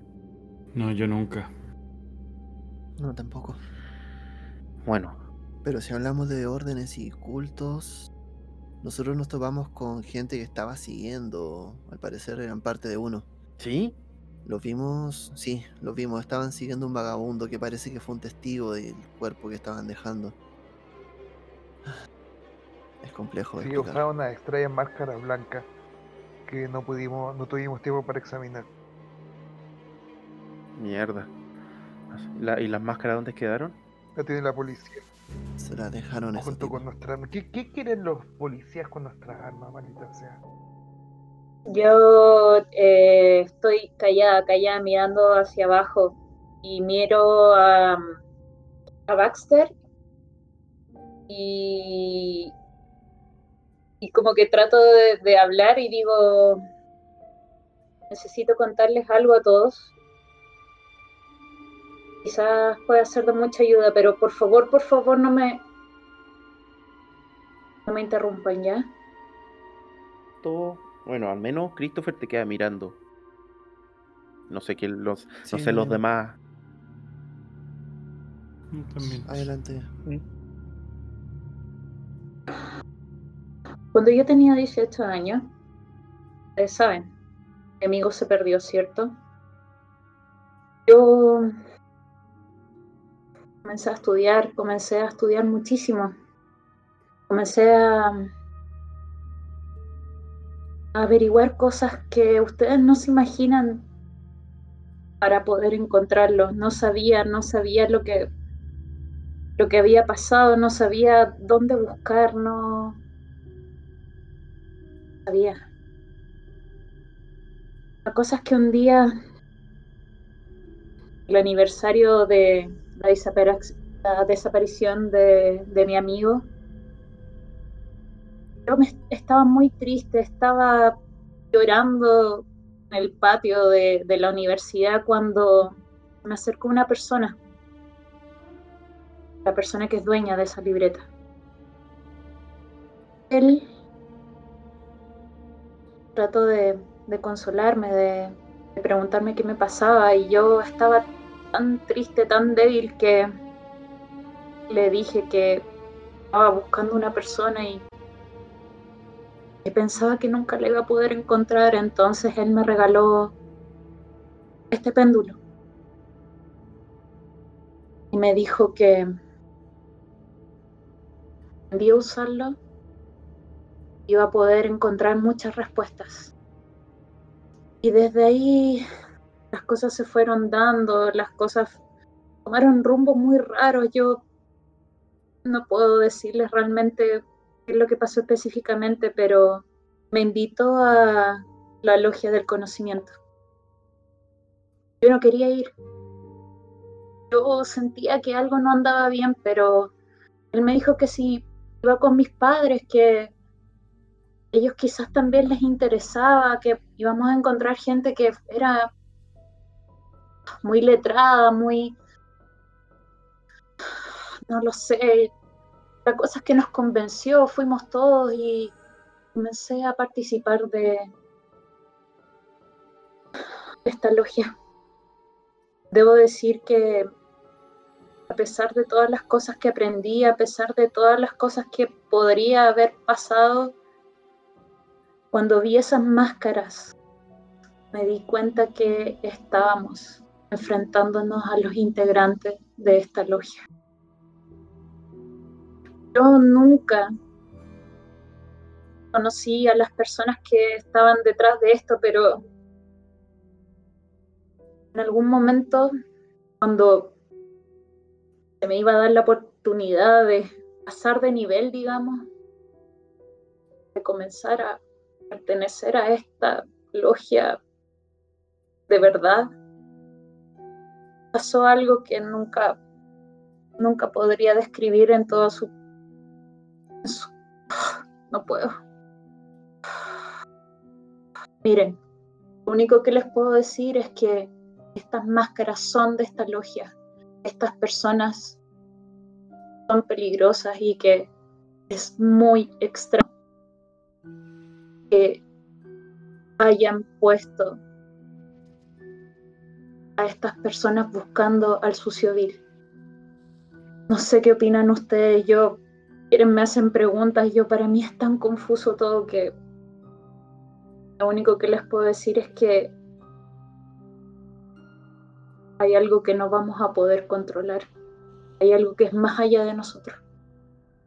Claramente y ya está dando vueltas en el bosque.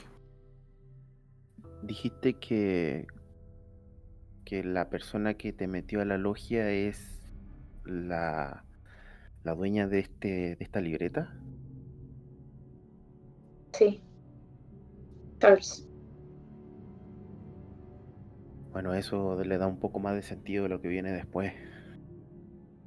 ¿Hay más? Sí, un poco más. Eh, como, les decía, este libro de verdad que para mí lo escribió un tipo que está demente.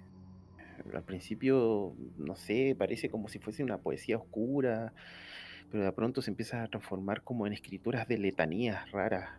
Tiene nombres raros, nombres que nunca había escuchado nombres de criaturas que da la impresión de que no debiesen quizás ser nombrados alguna vez.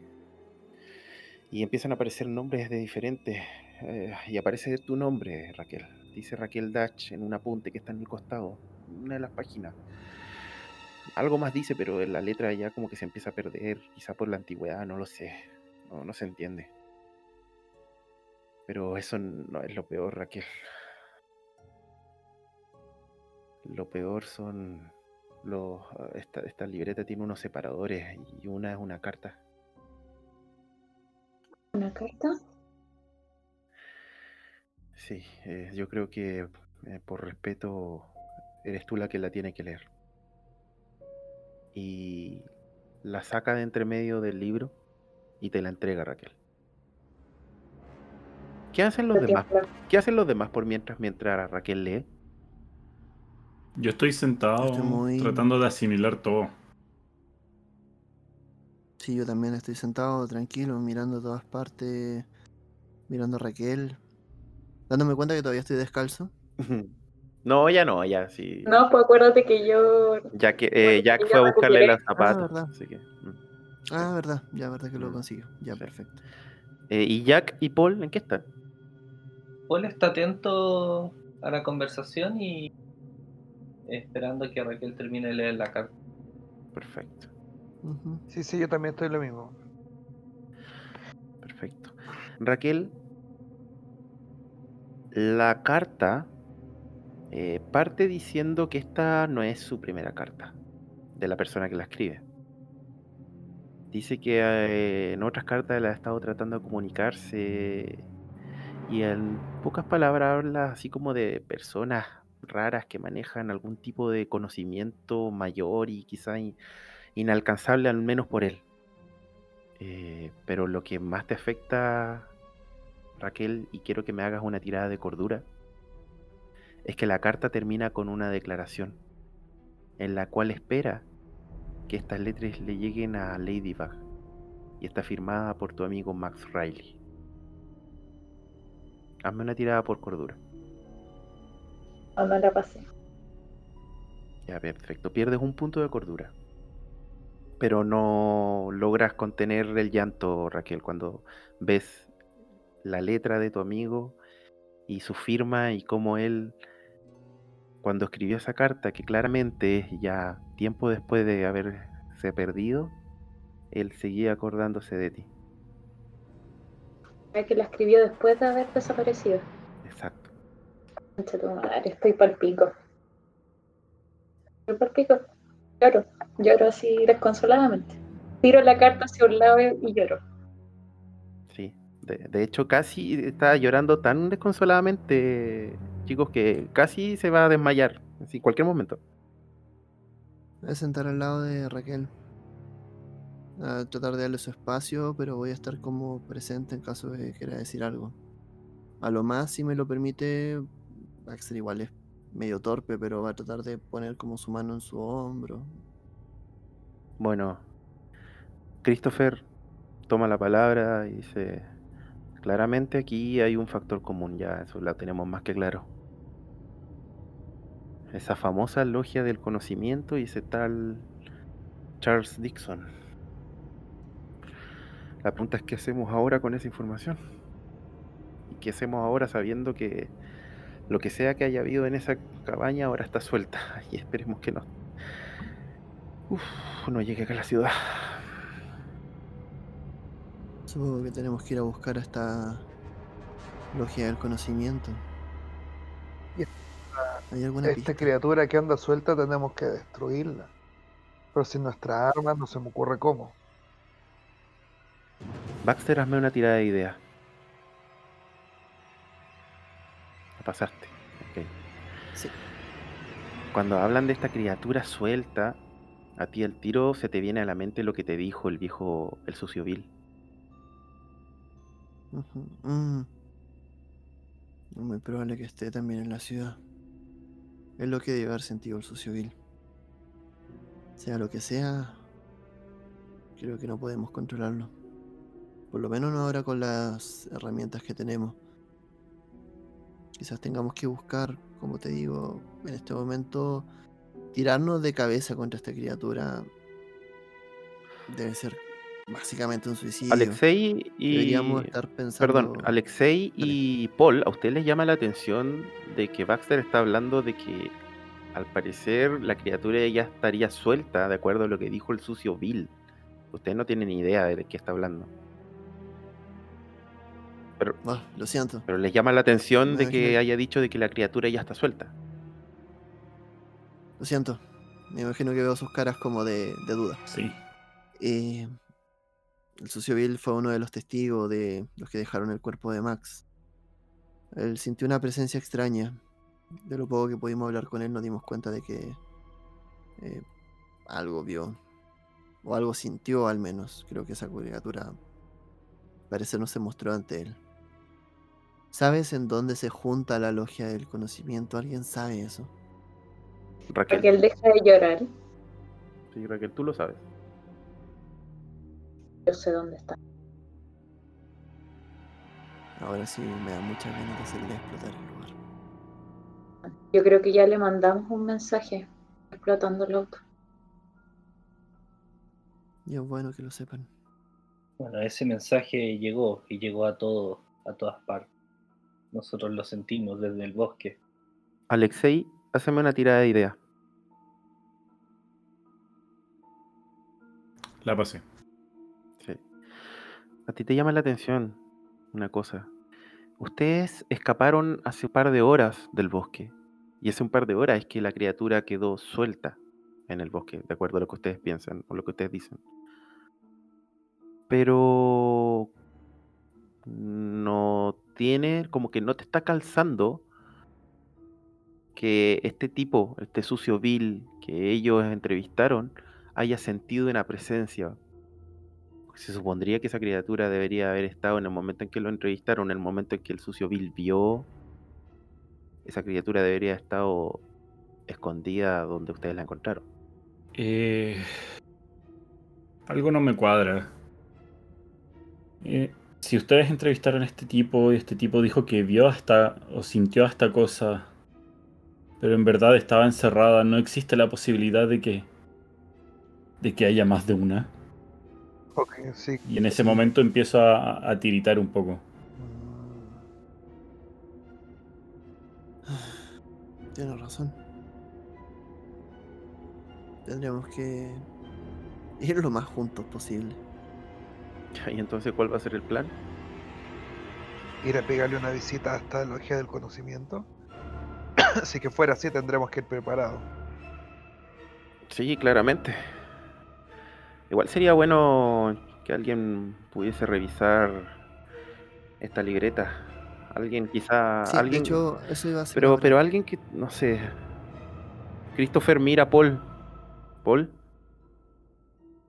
Ah, yo, tú, yo, yo siempre he sentido que tú eres más, mm, no sé, asiduo a la lectura.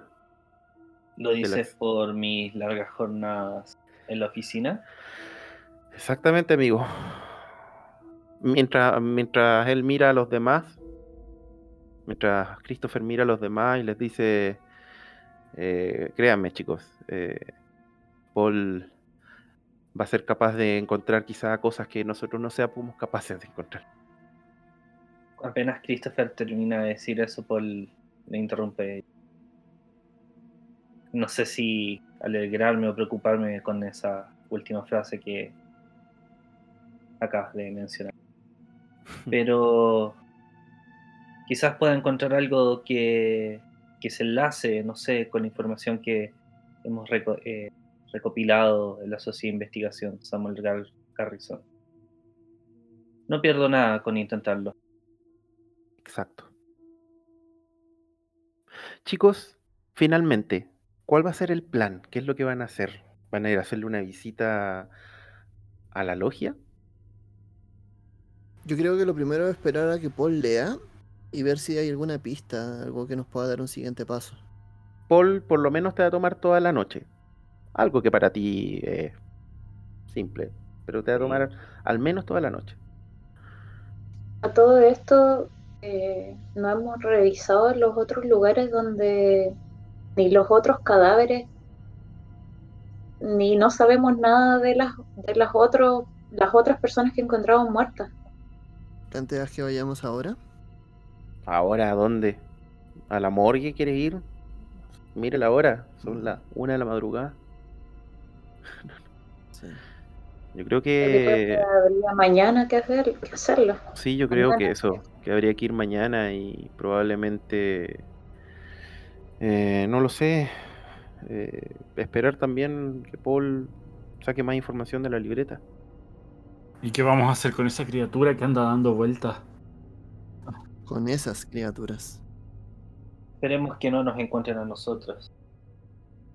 Pero no podemos ser tan egoístas para dejarla en el bosque libre. ¿Y tú crees que está en el bosque, Alexei? Te dice Christopher. ¿Tú crees que sigue en el bosque? No hay ninguna posibilidad, ni la más mínima, que nos haya seguido hasta acá. Sea como sea, no hay mucho que podamos hacer. No vamos a poner a buscarla ahora, no somos héroes tampoco. Christopher tiene Hagamos razón. nuestro, Además, ni siquiera tenemos armas nosotros, no la requisaron. hagamos, hagamos mejor nuestro trabajo, investiguemos, lleguemos hasta el fondo. De todas formas, creo que ya estamos muy cerca. O sea, claramente aquí el punto focal está en esa maldita logia del conocimiento. Y en No, ese sí, amiguito claro. tuyo, Raquel, disculpa que te lo diga así, pero en ese amiguito que, que te conseguiste. No ofende para nada. Hmm. No es una buena persona. Bueno, el tema está en que eh, yo creo que por ahora simplemente tenemos que estar con cuidado, simplemente eh, eh, tener precaución en la noche y bueno, si alguien, no sé, escucha algo, ve algo, que nos dé aviso inmediatamente. Sí, espera, ¿y este tal Charles. Dixon? eh, ¿Cuándo fue la última vez que lo viste? La última vez que lo vi fue el último día en que yo estuve en la logia. En realidad no. Yo creo que él formó parte de, la logia y sí pasó por todo lo, lo que tenía que pasar. Eh, pero fue hace años, hace años que yo no lo veo y que sé nada de él. ¿Tú dices que es posible que ni siquiera esté vivo? Lo que te digo es que es posible que no sea el mismo hace mucho tiempo. De todas formas, tenemos un nombre de un sospechoso. Esta persona, si es que está vivo, debe pagar cuentas, debe tener cuenta en el banco. Si es que paga cuentas, debe tener familiares. De alguna forma podemos llegar hasta él. Quizás yendo simplemente al lugar donde se juntaban, lo podremos encontrar. Quizás no, pero al menos ya tenemos un nombre. Ok, ¿No hay una posibilidad de que Charles sea la criatura?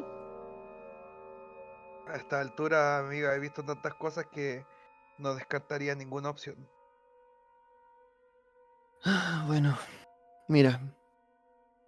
No le demos más vuelta. Es tarde y Paul tiene mucho que leer. sí, yo opino lo mismo. ¿Les parece si nos juntamos mañana en la en la sociedad o aquí mismo, no sé? Ustedes digan, que son los dueños de casa acá en estos momentos. Sí, ningún problema. Miren, Ok, nos juntamos acá Sí. entonces. Mientras, Raquel. mientras me asomo por la ventana y echo una última una última revisión de las calles a ver si hay algo raro. buenísimo. Chico de Avento, ¿llevo a alguien a su casa? A mí, por Eh, favor. Raquel, sobre eso podría dormir en tu casa hoy día. Quiero alejarme lo más que pueda del hotel. Yo le digo, tú sabes que yo soy pobre. No van a tener los mismos lujos que tú tienes, pero por supuesto que sí. Muchas gracias. Perfecto. Los voy a dejar entonces. Muy bien. Eh, Jack, tú miras para afuera de la calle y no, no ves nada raro. No, no viste nada. Normal. No hay nadie, de hecho, en la calle. estar más tranquilo. Ningún vehículo estacionado. Fuera, fuera de los vehículos estacionados, fuera de sus propias casas, no, no hay nada más. Puedo estar más. Ok, chicos, voy a hacer una, una elipsis. Y van a ocurrir eh, varias escenas. Y voy a ir una por una. Voy a ir primero con Jack. Llega a su casa, cansado. El día fue agotador. Y cuando llega, eh, el pequeño Fox está eh, durmiendo plácidamente a un costado de Montserrat. A ti te, extraña y cada vez que tú ves esta escena, tu corazón se te inunda de un amor impresionante porque eh, aún así, con la ceguera que tiene Montserrat, tú no sabes si alguna vez has visto una mejor mamá. Es increíble cómo ella ha logrado sopesar su desventaja física eh, y aún así ser una madre tan buena. Eh, entonces tú ves esta escena y te, tu corazón se te, se te aprieta un poco de amor y no sé qué es lo que vas a hacer. Yo voy a tratar de no despertarlo y acostarme a dormir así como un tronco después de este día tan largo. Perfecto. ok. Em, vamos a ver cómo la cámara enfoca a, Jack que abraza a su mujer que duerme eh, plácidamente. Duermen de costado. Y la cámara se comienza a alejar, mostrando esta bella familia que ahora, eso de las 2 de la mañana, ya duerme plácidamente en su casita en medio de este pueblo, en medio de esta ciudad, Arkham. Vamos a ver eh, cómo Baxter dejó a, a Raquel y a Alexei en la casa de Raquel y luego se dirigió a, su casa. Baxter entra y un perro muy hermoso, negro, peludo. ¿De qué raza es Baxter? Es. No es un perro de raza, solamente un perro grande y negro. Muy, un poco torpe, podría parecer quizá un labrador negro. Y muy baboso y muy alegre de verme. Exactamente, el perro está extremadamente alegre de verte y finalmente eh, tú llegas, lo abrazas, le haces cariño un poco en el cuello eh, y te acercas a la cocina quizás a prepararte algún refrigerio porque igual quizás sea mucho rato que no has comido. Fermín. Ya te voy a alimentar. Efectivamente. El Fermín, así se llama el perro. Claro, le das un poco de agua a Fermín, le das un poco de comida, comes tú también. Fermín está extremadamente contento de verte. Mientras estás en eso, vamos a ver, Paul, que tú estás... eh, a ti te fueron a dejar a la oficina de la sociedad. O tú te fuiste en realidad en tu auto, la oficina de la sociedad de investigación. Y comenzaste a leer el libro. Efectivamente, el libro. El libro es un libro muy similar, quizá en algunas palabras y cosas, que con los libros que ya has visto antes, que manejabas tú, que manejaba Robert. Y empiezan a aparecer nombres raros, palabras y cosas que no deben ser nombradas. Entre ellas, eres capaz de leer un nombre. Nombre que en algunos de otros, lo- los otros libros creo que ya lo había escuchado. Un tal Nyarlathotep.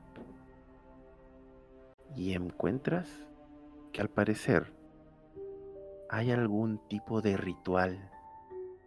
Está escrito en- de alguna forma como unas notas de cómo se va a hacer, cómo se ejecutaría un ritual que al parecer se tiene que dar un día con luna llena, un día de invierno, la primera luna llena del año. El lugar de ubicación sería por ahí, por el bosque. Y Paul, tu corazón comienza a agitarse cuando te das cuenta y comienzas a comprender que al parecer ese ritual se estaría dando el día de mañana. Y parte de lo que se requiere para llevar a cabo el ritual es la sangre de un ser amado por la persona que va a llevar a cabo el ritual. Y ahí es cuando observas una nota al lado que estaba perdida entre medio del borde, donde dice Raquel Dutch.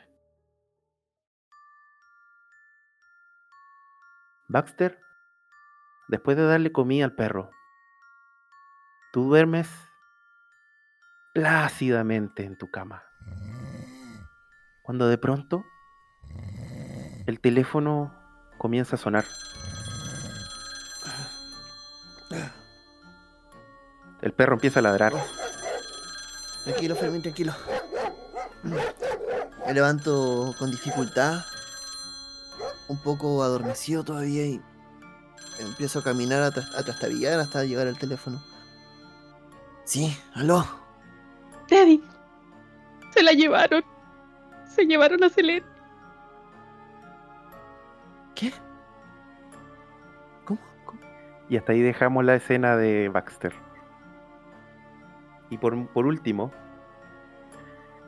en camas y en piezas separadas están durmiendo Alexei y Raquel. Vamos a ver cómo la cámara enfoca una pieza oscura, iluminada levemente por una tenue luz que ingresa por la ventana.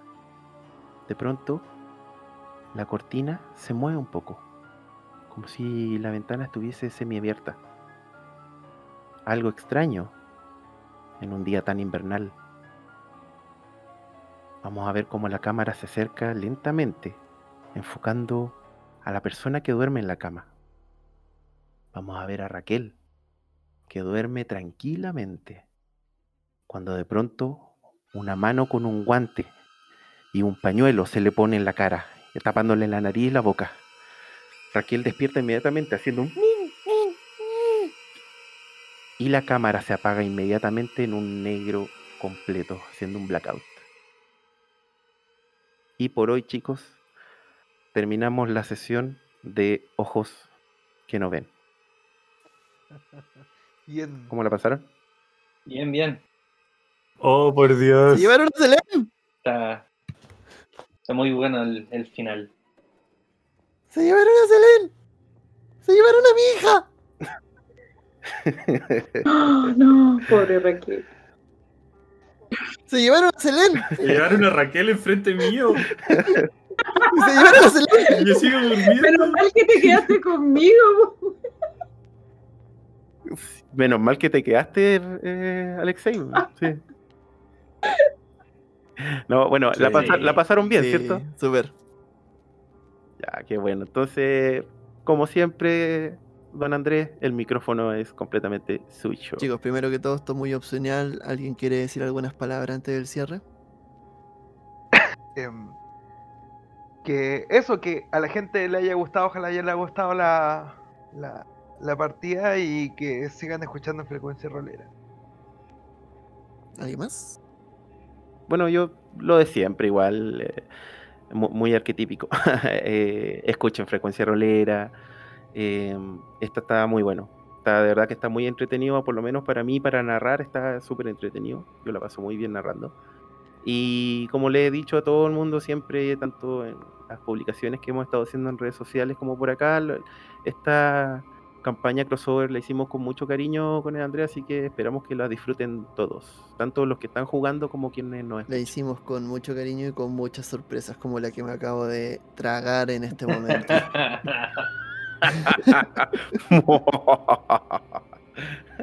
Oye, sí, verdad, antes de que, antes de que me maten, eh, mención honrosa, muchas gracias a la Vale, que nuevamente me apoyó, tanto escondiéndote de que me hizo esta grabación, como, eh, como bueno, grabando propiamente tal su participación. Vale, si escucha esto, va a haber reunión de pauta.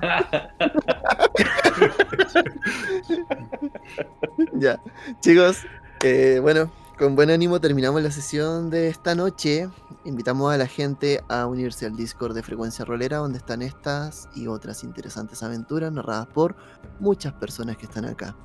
Además de ello, eh, les recordamos estar atentos porque se viene un evento importante, la Taberna de Campeones. Si están llegando hasta este punto, pueden inscribirse porque se viene un evento relacionado con D&D muy entretenido. Fuera de ello, pueden seguirnos y encontrar todas las redes en frecuenciarolera.cl. Ha sido un agrado, mi nombre es Andrés y esto fue una última, una otra sesión, mejor dicho, porque no la última, sesión de Frecuencia Rolera. Que estén muy bien, Chao, chao.